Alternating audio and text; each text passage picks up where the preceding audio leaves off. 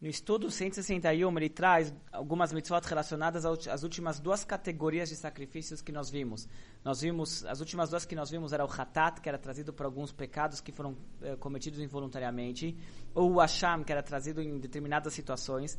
Em ambos os casos tem uma mitzvah que os koanim têm que começar a consumir a carne do sacrifício. Não era uma coisa opcional, ele chama mitzvah uma obrigação de comer a carne. Não só isso, a expiação da pessoa que trazia aquele sacrifício vinha através que o Kohen ele consumia a carne daquele sacrifício.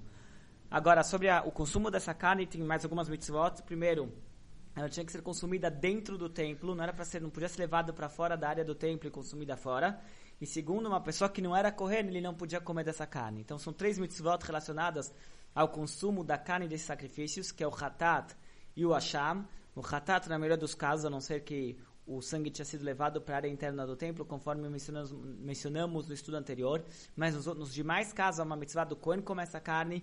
Quem não é Kohen não pode comer essa carne. E o Kohen também deve comer ela dentro do templo.